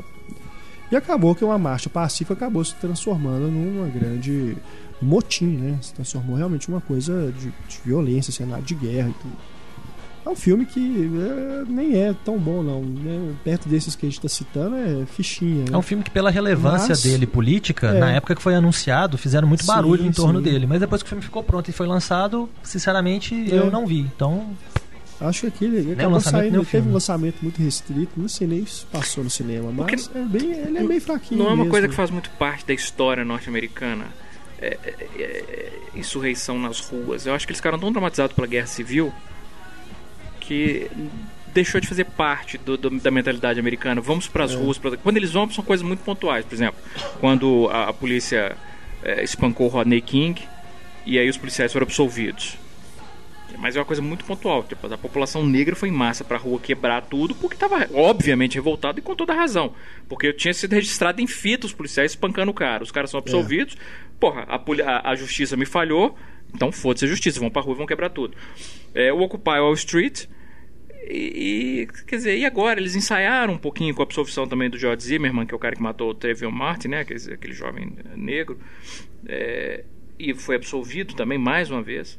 É. É, mas dessa vez foi um protesto, assim, é, sem grandes repercussões. Mas não faz parte muito da, da história pós-guerra civil, obviamente. Isso, né? Deles, deles é, os americanos gostam mais rua. dos grandes conflitos que, obviamente, eles saíram vitoriosos de alguma forma. Então, a- a- o próprio Patriota, por exemplo, que mostra ali a pau quebrando, guerras É. e tudo mais. E no fim das contas a gente conseguiu o que a gente queria, que era a independência. É. Então, se a Acho gente que puder é- ter uns dois ou três heróis no meio do caminho, melhor ainda, né? Acho que a última vez que os Estados Unidos foi em massa pra rua assim foi na época dos protestos contra a guerra do Vietnã. É, quer dizer, teve obviamente uma pelos direitos civis, né? É, mas de novo, os negros, sabe assim, é, eu acho que os negros até por uma questão de opressão histórica, quando vão pra rua, normalmente nos Estados Unidos, da- de novo, pós-guerra civil, são os negros com exceção da, da guerra do Vietnã, que aí foram a gera, foi a geração Paz e amor. paz e amor que foi que foi protestar. Mas não é uma coisa que faz muito parte da, da mentalidade norte-americana, não. É, o próprio evento do Rodney King que você citou deu origem né, a alguns, alguns filmes, algumas obras. O próprio James Elroy, por exemplo, é um que gosta de explorar muito nos livros dele, que depois acabam sendo adaptados também. Tem um Dark, Dark Justice, acho Dark Blue, com Kurt Russell, Ah, verdade. que verdade. começa do, do ponto que do, do, do espancamento do Rodney King. Então, de vez em quando a gente pega algumas, É alguns verdade, filmes que partem de um ponto histórico para desenvolver uma trama ficcional que não tem nada É, com nada. Uma boa né? lembrança. Esse filme é um filme muito bom e também foi pouquíssimo visto, né? É. Dark Blue. Qual é o nome desse filme em português? Ah, agora procurem aí, gente. Vai no, no- na filmografia do Kurt Russell. Scott Speedman, se eu não me engano. É. Tinha mais uns três ou quatro bacanas. É, eu não vi, é bom, é muito bom. Procura. Você tem um elenco bacana. Foram, foram dois, foi dois filmes policiais que foram lançados na época. Narc. Narc. Do Joe McCarnahan. Como é que é? é. Carnahan. Carnahan. Joe Carnahan. E, o, e esse Dark Blue, eles são mais ou menos da mesma época. E são dois filmes policiais bem crus, assim, uhum. com a linguagem bem. Mas enfim, não tem nada a ver com o que nós estamos discutindo hoje. O Dark Blue tem, né? Só do, do princípio do filme. Se é a gente é, pegar, agora voltando para os quadrinhos. A gente pega o, o, a trilogia do Nolan, do Batman, que no segundo filme, com o Coringa, já surge ali a semente do anarquismo, né, na figura do Coringa. E no Cavaleiro das Trevas ressurge. Chega no ápice, aí né? chega no ápice, que aí tem realmente ah, uma eles tomam o Gotham City, né? Através do Bane ali. E no primeiro filme tem o, a questão do Arkham, né? Que eles abrem a porta do Arkham, os presos Exato, loucos vão todos é. pra rua, vira uma espécie é. de uma revolução louca, né? Começa tá todo ali, mundo né, na rua. naquela a favela gás, de Gotham, é, né? É, os criminosos insanos estão todos na rua correndo. É, então é uma coisa que é crescente mesmo. E eles chamam as pessoas pra rua, né? Chegam, né? Vamos libertar Gotham, né? Tem essa coisa também. Com aquela voz bacana que arrumaram pro bem, né? É. Vamos libertar Gotham. o Nolan chegou a dizer que ele, ele falou que não ia usar, aproveitar a questão ali do Occupy Wall Street no filme, mas depois acabou assumindo que teve sim uma certa influência ali para a criação. É, segue uma tendência filmar também. Né? aquelas cenas. Se os dois né? anteriores tiveram movimentos na rua, né, por mais loucos que é. fossem, o terceiro acabou tendo também. Tinha jeito. Né? Então, então esse é mais um exemplo aí que a gente tem uh, na ficção de uma revolução. Uma revolução real que acaba sendo né, inspirando aí uma uma história. É, é, não, né, a gente pode chamar o caso By Wall Street exatamente de uma revolução, né? Não é uma revolução, é uma mas é um protesto, né? Um protesto, um protesto. É, mas no filme é realmente uma coisa que é eles tentam realmente fazer uma revolução, né? Tomar eles vira uma fica sitiado Gotham City. É, na ficção a gente tem às vezes revoluções menores, por eles exemplo. um tribunal marcial lá com, com o espantalho, né? É, fantástico o juiz que eles arrumam, é. né? O mais é. doido de todos, né? Eu acho que é interessante, por exemplo, um exemplo que a gente tem do, de uma ficção que parte de um homem para depois crescer e ele acaba não ele crescendo, porque ele encontra outros como ele, que é o Fahrenheit 451, Isso, né? É. Que é uma, uma revolução de um homem só no primeiro momento e aí, quando ele começa a repensar a vida dele, os ideais dele, o que, que ele está fazendo, que ele acaba encontrando os iguais a ele, é. que até então ele combatia. E é muito legal você ver a pessoa dando o braço a torcer nessa hora, né? De falar, antes eu combatia esse povo, agora eu tô é. com eles. E é genial o lance de memorizar os livros, né? É, e, contar é, de geração. É. Tradição indígena, né? Contar a história para os filhos para não se perder. Agora, você, falou, você usou a expressão é, a revolução de um homem só, isso é quase um subgênero, né? A gente pode encaixar o THX 1138, o, o 1964. Sim. É, é, esse conceito da revolução individual é o homem que tem a epifania, contra. Tem... É, é. E normalmente é uma distopia, né? Normalmente vai ser uma distopia. E, e, normalmente é a distopia que ela acaba com a individualidade. O cara quer recuperar a sua, a sua individualidade, seu direito é, de ser diferente. O Spartacus também. É. Que é bacana, é engraçado você falar do Spartacus. Agora você falou do Spartacus. É, é o Spartacus, mas ao mesmo tempo, quer dizer, o Spartacus de, de né, ter o seu direito a ser quem ele é, mas ao mesmo tempo, qual que é o clímax dramático do Spartacus? É uma coisa similar ao V de Vingança. São todos gritando eu sou Spartacus. É. Eu sou Spartacus. Não, eu sou Spartacus. Porra, é como se todos estivessem colocando máscara do Guy Fox é ali. Verdade. É o final do Será que ele é também, né? I'm gay, I'm gay. Todo mundo gritando junto, I'm gay. Pronto, sacaneei, ok, é, continuamos. É, é, é, verdade. É verdade. Mas é isso, é, mas a ideia é essa, a ideia é assim. O Equilibrium. Vocês lembram do Equilibrium? Do Equilibrium, é um Que perdeu é, muito por ser comparado a Matrix na época. né? No próprio cartaz estava escrito Esqueça Matrix. Aí era sacanagem. Mas é um filme. cartaz? Tava. Mas é um filme que por si só é muito bacana, né? Sem comparações é, nenhumas. É, legal mesmo. É. E é um, um homem, né? O Christian é. Bale chegando à, à verdade. Teve né? vários, né? Na época, o 13 terceiro andar, o Existence, né? Todos sofreram. Cidade das Sombras, eu acho, tem uma coisa dessa. Um cara contra tudo. É, também. teve isso também. É. Foi eu um filme que acabou ficando na sombra do, do, Matrix, que foi realmente um fenômeno, né? De bilheteria, chamou muita atenção, se tornou muito popular. Hum. Que foi Mas o contrário esses filmes disso, são né? legais Matrix mesmo. é o contrário disso que a gente está falando, né? Ao invés de um homem ter uma iluminação, tem um grupo indo atrás de um homem para que ele é, tenha a iluminação. buscar o escolhido. Porque ele é o, né? The é. one, o cara. E o Matrix, que é aquilo. O terceiro filme, eu não preciso nem falar. Matrix Revolutions, né? É o pior de todos. E tem a revolução lá em Zion, né, o ápice ali, a batalha, né, eles querendo realmente acabar com a, com a Matrix, né, o objetivo todo era isso, acabar com a Matrix para libertar os seres humanos e as, as pessoas poderem ter o livre-arbítrio, né, não ficarem né, vítimas ali da, da do, do, sistema, né, da máquina e tudo. Enfim, o conceito geral do Matrix é muito bacana. Se você pegar a, a série animada, né, a Animatrix, tem, tem dois episódios ali que são feitos em, em anime que são muito legais, mostra a origem tudo. Também o Final tem. Flight, né, do, do Osiris, o voo final. É, foi... esse é o, é o. Muita gente foi ver o Apanhador de Sonhos no é, cinema só pra ver o curta que tava isso, passando né? antes e foi embora, né? Porque o filme é ruim de doer. É, mas esse, esses dois curtas, eles são. Eles mostram é como se fosse um prequel. Memória, Marcelo. Não prequel de Matrix. E é mais ou menos a história do Exterminador do Futuro, que tem a rebelião das máquinas, né? Que as máquinas destroem os humanos e tudo é bem interessante é, acompanhar. Né? Então, o conceito todo ali que os Wachowski criaram ou aproveitaram de outras fontes para criar é bem, é bem interessante. O problema é que depois eles vão. Como os movimentos, né? Muitos deles, é. né? Acaba ficando uma coisa sem proporção e perdendo é. rumo, né? Que foi a trilogia Matrix, né? Depois eles vão ali. É... Perdem, né? O...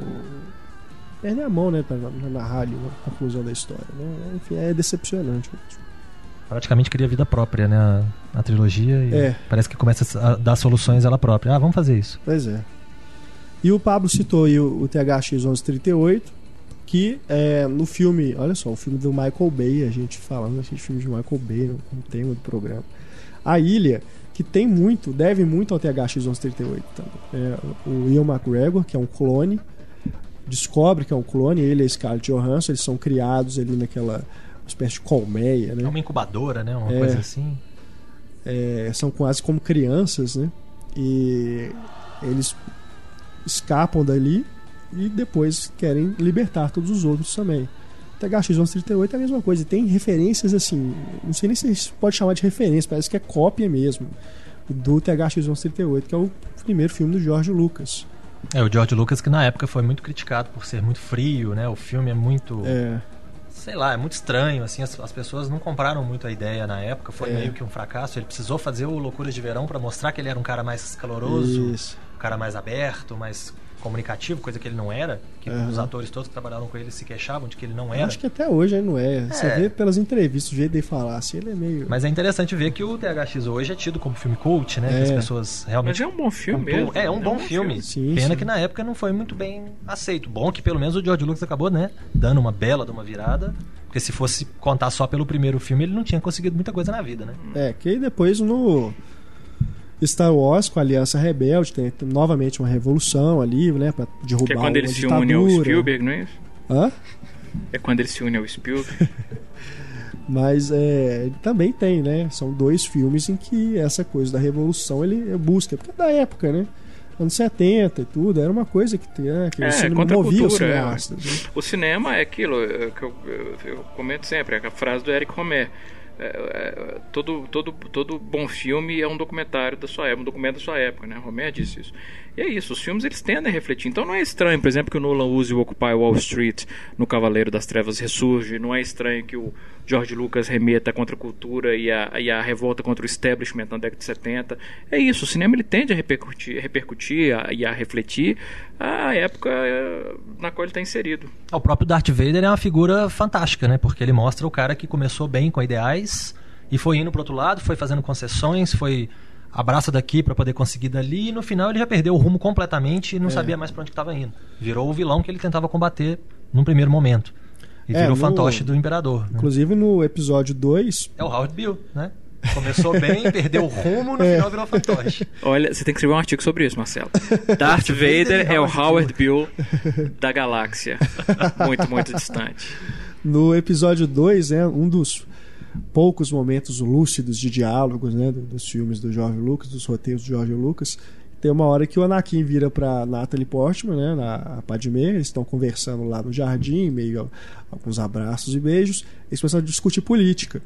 E aí eles estão falando da situação, né, que está fugindo do controle, que tem o, a, organização do comércio, né, que está tá tendo uma crise ali. E ele fala, ela fala com eles, assim, então o que, que você acha que, que a solução é ditadura? E ele responde, vai, se funciona, Aí ela olha com a cara assim pra ele, né? Fala assim, ele já mostra é quem maluco, ele é, né? né? já dá aquele brilhozinho negro no olho, é. né? Plim. Aí depois do episódio 3, que é ele vai realmente pro, pro lado errado, né? Isso se transforma no. É, esse diálogo que você citou mal. provavelmente foi alguém que estava passando na hora e deu a ideia, porque não seria do George Lucas, né? Não dá pra acreditar. Não é bem o forte dele, né? Os diálogos. Mas a gente tem outra ficção científica que também aborda uma revolução, que é Planeta dos Macacos. Aí eu vou, a gente vai ter que ir nas continuações, né? Que são quatro, cinco? Cinco. Cinco, né? Ali dentro da antes desse reboot aí com o Planeta dos Macacos a origem. Dos Macacos, a Batalha dos Planetas Macacos são os últimos. Isso, que aí vai mostrando, eles voltam, né, no, no tempo para mostrar como que começou, como que o César se transformou, é ah, isso? Ah, o próprio Planeta dos Macacos origem, né, começa é. isso. Vai ele, ter continuação, ele, aliás? Vai ter, vai, sai tá ano até, que vem. Tá contratando atores e tudo. É, sai ano que vem, O Despertar, né? Hum. Porque eu acompanho o Cinema em Cena, eu leio todas as notícias que são postadas. Muito bem. O que um dia eu fiz, Porque hoje eu acompanho os outros fazendo. Planeta dos Macacos, a origem, já tem a rebelião da prisão, né? Que é até bastante interessante como que o filme se transforma num filme de prisão, né? Essas é. coisas de fuga. Que aí os macacos começam a se rebelar, estão sendo maltratados e tudo. O César, né?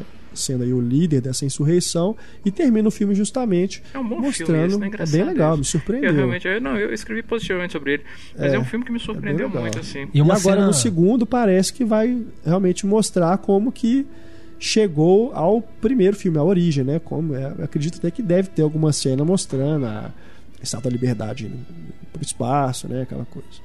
Eu acho que é uma, uma cena interessante que a gente tem nesse tipo de filme, em alguns pelo menos, que se você para para pensar no Caesar, por exemplo, no Planeta dos Macacos, tem aquela cena dos vários macacos passando, você vê aquela multidão de, uhum. de macacos pulando nas árvores. Você tem no Eu Robô, os robôs todos é. se reunindo. Você tem agora no Guerra Mundial Z, os zumbis todos se juntando. Zumbis, você tem é. aquela massa que fala assim: vamos arrebentar tudo, mesmo que seja uma massa como os zumbis, né? Que é uma fantástica alegoria para o que a gente pode estar né, tá vivendo no, no mundo de uma forma geral. Você ter os todos aqueles se juntando ali, nem sabendo direito qual é a causa. O negócio é derrubar, vamos arrebentar. E aí se junta todo mundo. Sim, sim. É uma cena recorrente, né, nesse tipo Bacana. de filme, né, nessas ficções científicas. Com, é verdade. O Eu Robô me lembrou bastante o Planeta dos Macacos, né? a insurreição que há ali. É, o Guerra Mundial Z, essa cena dos, sim, dos, dos zumbis se reunindo, aquela multidão de zumbi correndo na rua. É razão, os dois é. filmes que vieram na minha cabeça, os macacos e, o, e o, os robôs. Muito legal é no Conquista do Planeta dos Macacos que tem realmente, né, que ele faz até um discurso, né, no, é. no final do filme. Termina com um discurso essa é a Batalha dos Planetas Macacos. Enfim, é um dos dois últimos filmes. É. Mas são muito ruins. São ruins. São péssimos. Os dois últimos filmes são muito... Eu gosto do terceiro. Eu não gosto muito do segundo, que é De Volta ao Planeta dos Macacos. O terceiro, que é o que é a Cornélia... Cornélio, Cornélios e Azira vêm para a Terra no, nos dias de hoje. Tô tentando lembrar qual que é o título desse. É o terceiro filme da série original. São todos filmes com boas intenções. Né? É muito bom, é, e é, é, trágico, triste pra caramba. É, mas os últimos dois são muito ruins. São muito ruins. É, agora a gente tem a oportunidade, né? Tirando aí o Planeta dos Macacos do Tim Burton, a gente tem agora com esse novo a origem. E esse ninguém lembra mais, né? É. Ninguém lembra mais. Com a origem, a gente tem uma oportunidade de trazer para as novas gerações, né? O, a história bacana do, do Planeta dos Macacos. O do eu não acho que nem o objetivo é esse, mas é porque eu fico, eu fico tão chateado. Não, o objetivo, no fim das contas, é ganhar dinheiro. É, é porque assim, de trazer para as novas gerações, eu acho isso porque, porra, por que, que precisa trazer? Os filmes estão aí. Estão em Blu-ray, estão restaurados, existem, por que, que tem que. Hoje, pra ter uma ideia. É, é a mesma coisa de falar assim, pô, vamos trazer de volta o 1984 para as novas gerações. Então tá, então vamos reescrever o livro. Entende? É essa coisa que eu sempre falo, assim, o cinema. É a arte. É, o cinema é a arte mais desrespeitada que existe. Sabe, ninguém pensaria em reescrever um livro para trazer para as novas gerações, mas fazem isso com um filme perfeito. Por exemplo, pega um filme clássico e vamos refilmar para trazer para. Por que precisa para trazer? O filme está aí. Pega o filme antigo e bota na, no, no, no, no Blu-ray Player. Hoje eu ouvi é de, um, de um colega de trabalho. Ah, esse filme, determinado filme que a gente estava falando lá, esse filme é antigo, né? O filme tem 3, 4 anos. É, não, eu já vi esse aluno falar isso, assim. Eu estava falando, por exemplo, de Traffic. Aí falou assim: ah, não, mas esse filme é antigo. Não, o filme é de 2000. Você tá ouvindo uma música, é, às vezes, da década de 90. 13 anos é antigo. Você se sente já o velho porque você tá ouvindo, às vezes, Nirvana. Você fala, não, Nirvana é uma banda antiga, né? A Pauline Caio tinha uma frase sensacional. Ela dizia: não existe filme antigo, existe filme que você ainda não viu. O problema é que as pessoas se acostumam com padrões visuais, né, ao longo do, a evolução da linguagem, né? É então você pega, por exemplo, um filme completo dos macacos, a pessoa vai ver hoje que é um filme de ficção científica, tem efeitos especiais que ficaram datados e a pessoa vê Assiste assim, de novo o Planeta dos Macacos. Não, eu não estou falando por mim, estou falando assim, que isso é, uma não, questão não, de, o, de, público eu geral. Entendo, eu entendo o que você quer dizer. Eu mas... acho que é movida isso, esses remakes e tudo são movidos. Mas nós tivemos uma discussão sobre essa. Vamos atualizar. Às vezes até a técnica de atuação do, do Charlton Heston, por exemplo, era mais aceita na época não, dele. Mas nós tivemos. Mas é, é assim, mas nós, né? nós discutimos isso no, no no, no podcast sobre o Star Trek. Que eu falei que eu assisti com o Luca, o Aira de Khan. E, e, e, teve um momento e ele que riu o Luca do Ricardo virou... Montalbán? Não, ele virou em um momento assim, papai, eles fizeram, eles, eles, eles, é, como é que ele perguntou? É, eles refizeram os efeitos visuais uh, do, do filme pro Blu-ray? Eu falei, não, por quê? Porque são bons, né? É. Por quê? Porque eram efeitos mecânicos. Então, é, é isso, assim. Tudo bem que você consegue ver, se você prestar bem atenção, você consegue ver a linha preta da, da, da do Mate, do Traveling Mate, que é né, um, uma espécie de compósito de efeito visual. Você vê direitinho a linha preta em volta do compósito ali. Mas isso é compensado pelo fato de que aquilo é um modelo, aquilo existe, não foi criado no computador, então tem uma solidez. Com certeza. E sem falar que existe a suspensão da descrença. Se você está vendo um filme, por exemplo, quando eu estou vendo um filme da década de 50, um filme de ficção científica B da, da, da década de 50, eu não vou ficar eu não vou sair do filme porque eu consegui ver o Barbantinho segurando, sabe, a nave. Tipo, se a história for uma história boa e se ela for bem contada, cara, essas coisas passam. mesmo assim. Então eu acho que tem que atualizar por causa porque a linguagem, a tecnologia ficaram datados. Eu acho que isso é, uma, é, é, é sinal de uma coisa que me incomoda e que me preocupa cada vez mais, que é preguiça intelectual. Exato. é a mentalidade tudo... do, dos produtores, velho. Eles também têm preguiça de é, apostar em coisas novas. Entendeu? Aí vai no modelo que já fez sucesso. É, aí não, empurra isso. As, as, três maiores bilheterias pessoas... do Brasil esse ano, até agora, são Homem de Ferro 3, Meu Malvado Favorito 2 e agora o Wolverine. Só continuação. É, Aliás, as cinco primeiras posições são todas continuações. É, aí na a sexta posição é João e Maria, que também não é uma história original. E o, o, único filme entre os 10 filmes mais. as 10 maiores melhores estreias do Brasil esse ano, o primeiro filme original é o Detona Ralph, que está na décima posição. Uhum. Décima posição. E o meu malvado favorito 2 está nessa lista, é o me segundo, assusta. É né? o segundo. Mas o Detona Ralph está na décima posição. É o único filme original no top 10. É, então, assim, é uma tendência é, realmente agora, de, de, mais que... do mesmo. o próprio porra... Cavaleiro Solitário é uma comprovação disso, né? Temos uma fórmula, vamos utilizar a fórmula. E aí é. deu errado, é. né? Deu errado. É, tiveram um, fracasso colossal. É, mas é um filme que. Eu, eu não acho que seja um fracasso. Eu não acho que não, seja um fracasso filme, comercial. Não. É, né? Eu não acho que seja um bom filme, não. Não é um filme. Apesar de gostar do Gore Verbinski, realmente eu acho que é um filme inflado. Eu acho que é um filme sem foco.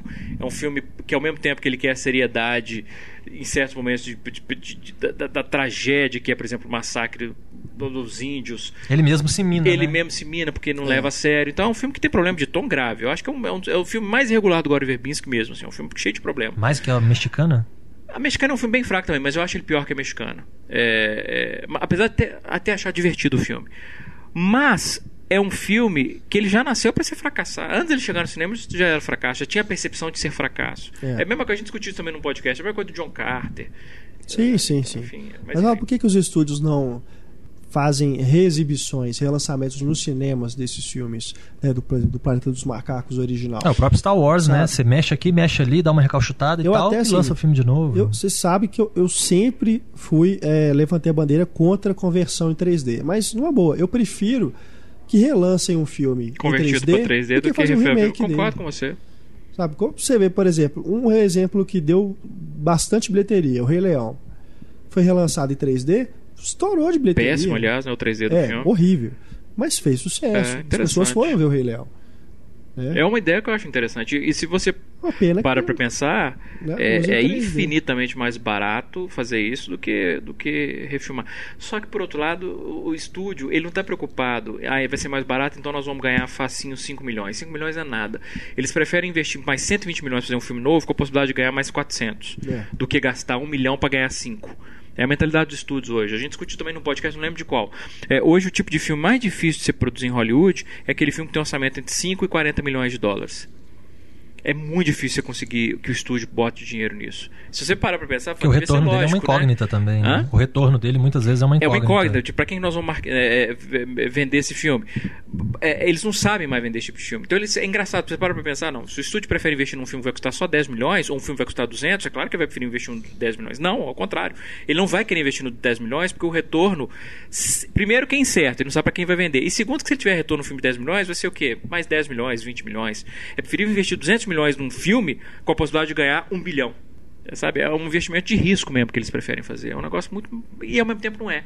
Porque é investimento de risco do valor envolvido. Mas eles preferem investir em franquia, em refilmagem, que é uma coisa que eles já sabem que tem público ali, ou pelo menos a chance de ter um público é muito maior. É. Uma coisa, não sei, às vezes também é bobeira minha, mas a gente vê filme, muitas vezes em filmes, os personagens combinando de ah, vamos ver o filme tal no cinema, o filme tal de 20 anos atrás.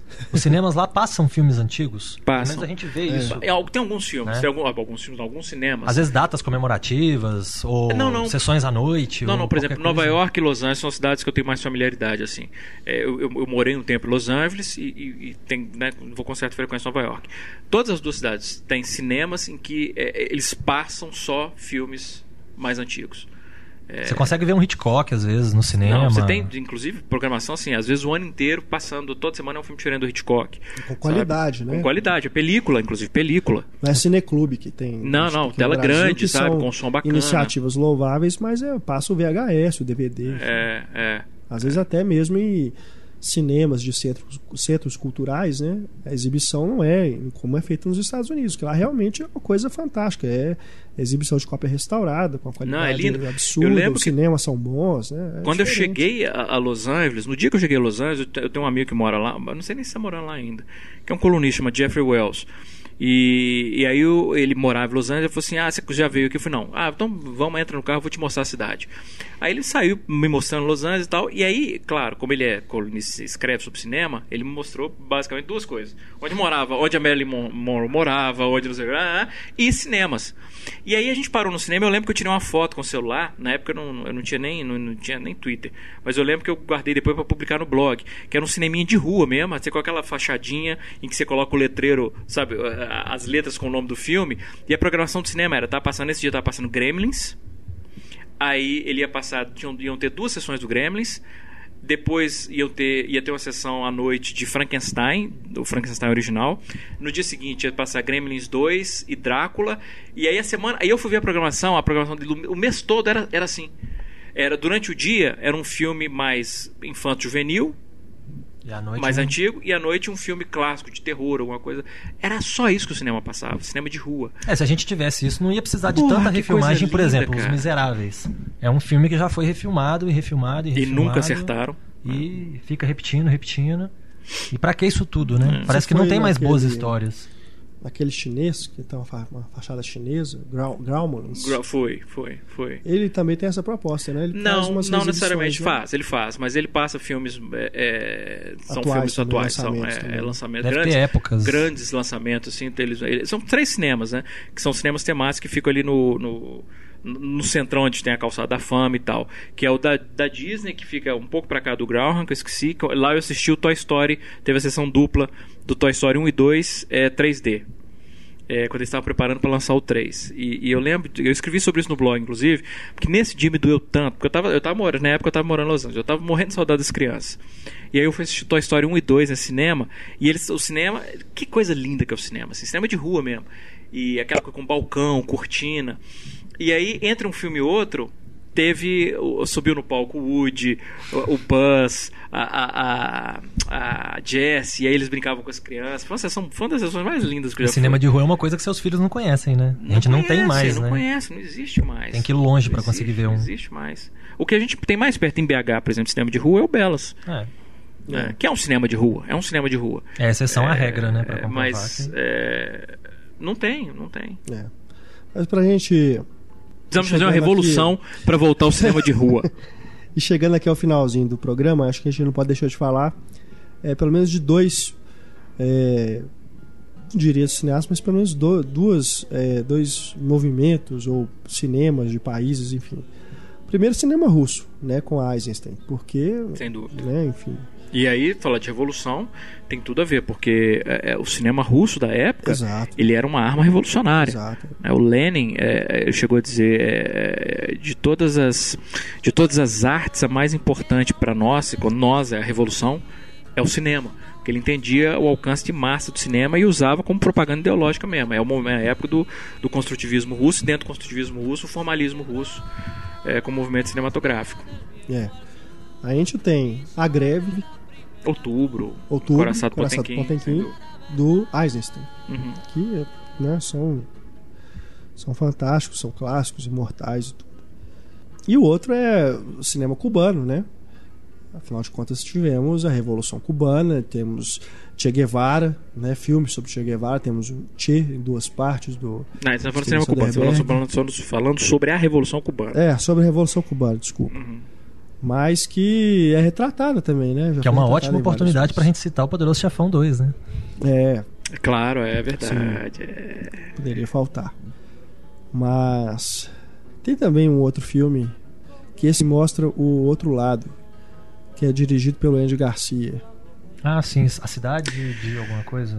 É. Mostra uma família cubana que tinha um Isso. cabaré, um. É, mas você tem que lembrar que o Ali Andy mostra Garcia... o Che Guevara como o vilão, Claro, né? Uma mas aí você tem que Não, o falar que ele Garcia tá tá- falando do ponto de vista dos exilados da Flórida, Sim, exato, de Miami. exato. É, que são é, o- é o que existe de, olha se existe uma, um extrato de gente reacionária nos Estados Unidos não tem ninguém mais reacionário que os exilados cubanos de Miami não tem eles são mais reacionários que o Tea Party mesmo e o Tea Party para ser mais reacionário que o Tea Party te- tem que ser reacionário de verdade os exilados cubanos em, em- em Miami cara é, é- é a direita da direita da direita é, então, assim, e o Ed Garcia, é, a história dele pessoal é, é disso, é daí que ele vem.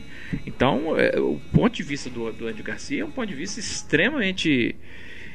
extremamente enviesado, extremamente maniqueísta. Eu não vi esse filme, então não posso falar desse filme particularmente, mas eu já vi o Ed Garcia falando sobre Revolução O Cubana. é isso, é ele é muito reacionário, cara. Ele é, É. muito reacionário, é uma coisa assustadora, assim. É, e nessas horas as pessoas que não têm informação nenhuma gostam de pegar isso e apoiar e falar, aí viu, Cuba é isso aí, ó, essa porcaria e tal. É. Agora pega um avião e vai lá conhecer, pra ver. É, e não, eu digo assim, de novo, eu acho que não pode ser acrítico. É, é, a- a- o ideal da Revolução Cubana é um ideal muito bonito. Principalmente se você conhece a história de Cuba, você sabe quem foi Fulgêncio Batista, o que, que Batista fazia, fez com o povo cubano, com a economia de Cuba, é, entregava tudo para os Estados Unidos. É, e a Revolução Cubana ela tem um ideal que é muito bonito. Aliás, a própria Revolução, a própria, a própria ação na Sierra Maestra é um dos momentos, acho que, mais lindos da história da Revolução do ponto de vista de humanidade mesmo, assim, o que aqueles caras enfrentaram na Sierra Maestra para poder recuperar Cuba pro, pro, pro povo. Che Guevara era um idealista. É claro que dentro disso não tem como, por exemplo, eu não tenho como apoiar ações ditatoriais de Fidel, por exemplo, depois de executar dissidentes políticos. É, é claro que eu não vou apoiar um negócio desse. Agora, existem vários elementos extremamente bonitos na história da Revolução Cubana e que geraram, geraram fruto até hoje. A medicina cubana, por exemplo, até hoje ela é reconhecida no mundo inteiro. Você não vê, por exemplo, você não vê mendigo em Cuba. A própria escola de cinema cubana. Escola de cinema cubana. no- o índice de analfabetismo em Cuba é, é perto de zero ou zero. É, sistema de saúde universal. Então existem coisas muito, muito bonitas que são frutos da Revolução Cubana. Claro. Uma ilha daquele coisas- tamanho, com exato. os recursos que tem, que são escassos, Com ainda os- com bloqueio. Porra, imagina isso. Eles têm Que bloqueio, sofre. sofrem bloqueio desde a década de 60. Se eles não tivessem hoje, eu não- também não sou um defensor, um defensor ferrenho, porque eu vejo, também eu não sou cego nem burro. Mas eu acho o seguinte: se eles não tivessem hoje os Castro lá, ou pelo menos o modelo que eles utilizam lá, que tem vários defeitos, mas se eles não tivessem, ia ser mais um Haiti da vida E, aí. sem- um e você sabe o que, que eles fazem, o que eu acho bacana? Você sabe qual é a principal arma que Cuba tem contra os Estados Unidos? A educação do povo. Essa é a principal arma que eles têm. Porque, como você falou, é uma ilhazinha que é um nada, é, um- é um- é uma poeira ao sul dos Estados Unidos. Os Estados Unidos, eles enviam programação é, é, é, em, em espanhol o dia inteiro para Cuba. É impossível você evitar. Se você está em Cuba, você não escutar alguma programação de uma rádio com ideologia capitalista. Porque é uma arma que os Estados Unidos usam contra. É mandar é, É a de derrubar panfleto em avião em zona de guerra. Eles fazem isso através de, de rádio e televisão, porque capta tudo em Cuba. Então a arma que eles têm para evitar, para contra a propaganda norte-americana, é educar o povo. É, e falar a verdade, né? Porque, por exemplo, tem uma praia lá perto, umas três horas de distância de Havana, chama Varadeiro, que é um paraíso na Terra. E como os turistas todos que vão para Cuba vão conhecer Varadeiro, na estrada você tem vários outdoors do governo falando o seguinte: essa noite não sei quantas mil crianças dormiram sem comer, nenhuma delas é cubana. É. Essa noite, não sei quantas pessoas no mundo dormiram sem um teto. Nenhum deles é cubano. Uhum. Porque isso é coisa que não falta. Falta o quê? Tênis de marca, relógio bacana, carro novo. E eleição, esse tipo, né, é, assim, tem né? coisas que deveriam ter, é, realmente. Né? Então, assim, não, não, não, é, é, mas existem coisas muito lindas que é que, o que esses caras, o Andy Garcia, igual os exilados de Miami, negam tudo. Não, Cuba é um inferno na Terra. Então, para ver um filme, é, né, né? Então, sobre a realidade cubana, tem que, é levar em consideração mentira, de qual lado que tá, né? É. Então, Agora... assim, o, o, falando do, do Tia, por exemplo, eu sim, acho sim. que os filmes do Steven Soderbergh, o, o Argentino e a, e a Guerrilha, são filmes que retratam muito bem, não só todos esses lados nós discutimos aqui, lembrando que é um filme feito por um norte-americano, né, que é importante isso. E eu acho que é um filme justo. Eu acho que ele mostra os dois lados. Eu não acho que, que é um filme. Eu não acho que seja um filme anticastrista, por exemplo. Eu acho que ele retrata Castro como uma figura tridimensional, que é um cara cheio de ideais. Que aliás até o quem faz, se não me engano, é o Damian Bichir que faz o, o, o Fidel, o Fidel. Né? Uhum. É, muito bem, por sinal. É, é um cara com ideais, é um cara politizado, é um cara extremamente carismático, mas que tem problemas de personalidade graves, um deles sendo o ego infladíssimo. É, e o Che, que é um idealista, que é uma das grandes diferenças, inclusive, do Che para o Fidel, era o fato de que Che era um idealista tão grande que ele não queria levar a revolução só para Cuba, ele queria levar a revolução para o mundo. Então a ideia do Che era uma coisa até de, de juventude mesmo, essa coisa empolgada. Pronto, conseguimos, temos aqui um. um ele, o Che poderia ter passado a vida dele inteira vivendo confortavelmente em Cuba. Ele podia passar a vida dele inteira sendo um ministro de Estado em Cuba, viver confortavelmente, com prestígio, poder, fama e dinheiro. Ele não quis. Ele quis voltar para o meio do mato para levar a revolução para outros países. E aí se lasca, porque aí tudo que podia dar errado da Bolívia deu, né? Dizer... É, a gente tem o diário de motocicleta para mostrar um pouquinho desse germe é, que está sendo é, plantado, né? Dessa coisa. Tem um filme também muito bom que chama-se Memórias do Subdesenvolvimento, uhum. que retrata a saída né, do, do, do, pessoal saindo de Cuba e um desses uh, burgueses fica lá, um filho dessas famílias ricas, ele fica lá e começa a ver que as coisas não são bem assim, né? Igual a Ótima tá querendo. É um filme muito bonito, muito, é muito bom. Saiu em DVD aqui no Brasil também, né, na coleção Videofilmes, né, que a gente falou aí do do Videogramas de uma Revolução e Batalha do Chile. Vale também a pena procurar, muito bom. É, a própria família Corleone mostra Muito bem isso, né? Porque quando estoura a revolução e eles têm que sair correndo, eles eram totalmente pró-Estados Unidos, pró vamos sugar essa ilha, né? É, exato. Eles estavam lá para isso.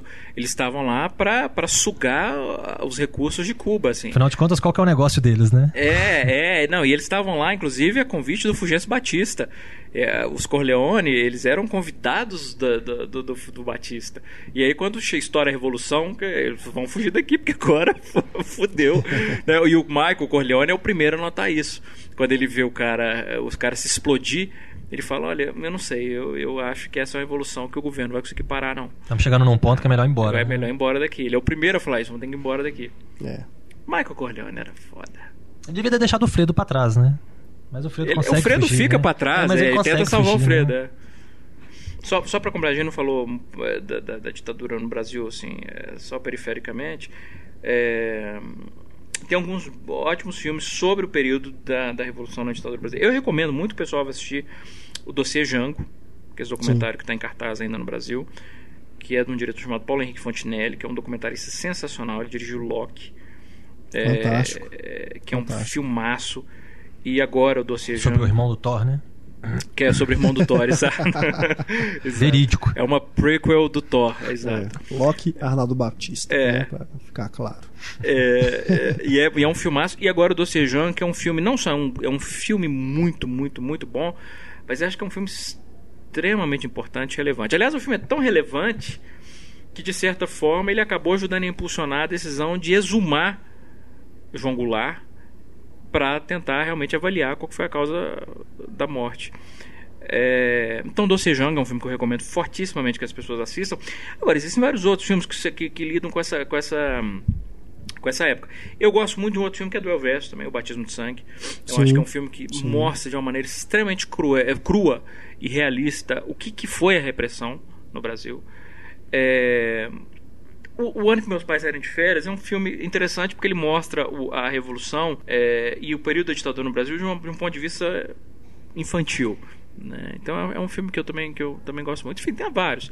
É, eu não vou recomendar aqui o Que é Esse Companheiro, porque eu acho que é um filme reprovável em vários sentidos. Inclusive no, na, num deles que para mim é gravíssimo, que é o de tentar humanizar a tortura, o torturador.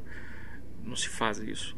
Me fugiu aqui aquele com acho que o Reginaldo Faria e o Antônio Fagundes, que os cara, o cara sumiu da repartição. É, para Frente Brasil, que é bem interessante nesse sentido de mostrar como que um funcionário de uma repartição, por algum motivo, some, ninguém mais sabe do cara, daí a pouco, né, sabe-se lá o que está acontecendo com esse cara e começa a ficar todo mundo desesperado, que é bem o clima, né, da, se você ouve uma música do Chico Buarque da época ou qualquer coisa assim, você encaixa tudo. E aí eu recomendaria a essas pessoas que gostariam de ter a ditadura de volta assistir esse tipo de filme. Zuzu Angel também. É. Apesar de não ser, um, não ser um grande filme, é um, é um, bom filme, mas é um filme mais recente, né? Com a, com a Patrícia Pilar, o Daniel de Oliveira. Também mostra bem isso. Só podem desejar o retorno da ditadura dois tipos de pessoas. Um, quem não viveu a época não sabe o que é uma ditadura militar. E dois, sociopata. Só. Para você desejar o retorno da ditadura é só se você não vê ou se você for sociopata. Fora isso, meu amigo, não existe justificativa para alguém. É, é, é, isso é uma razão para excluir alguém da sua vida.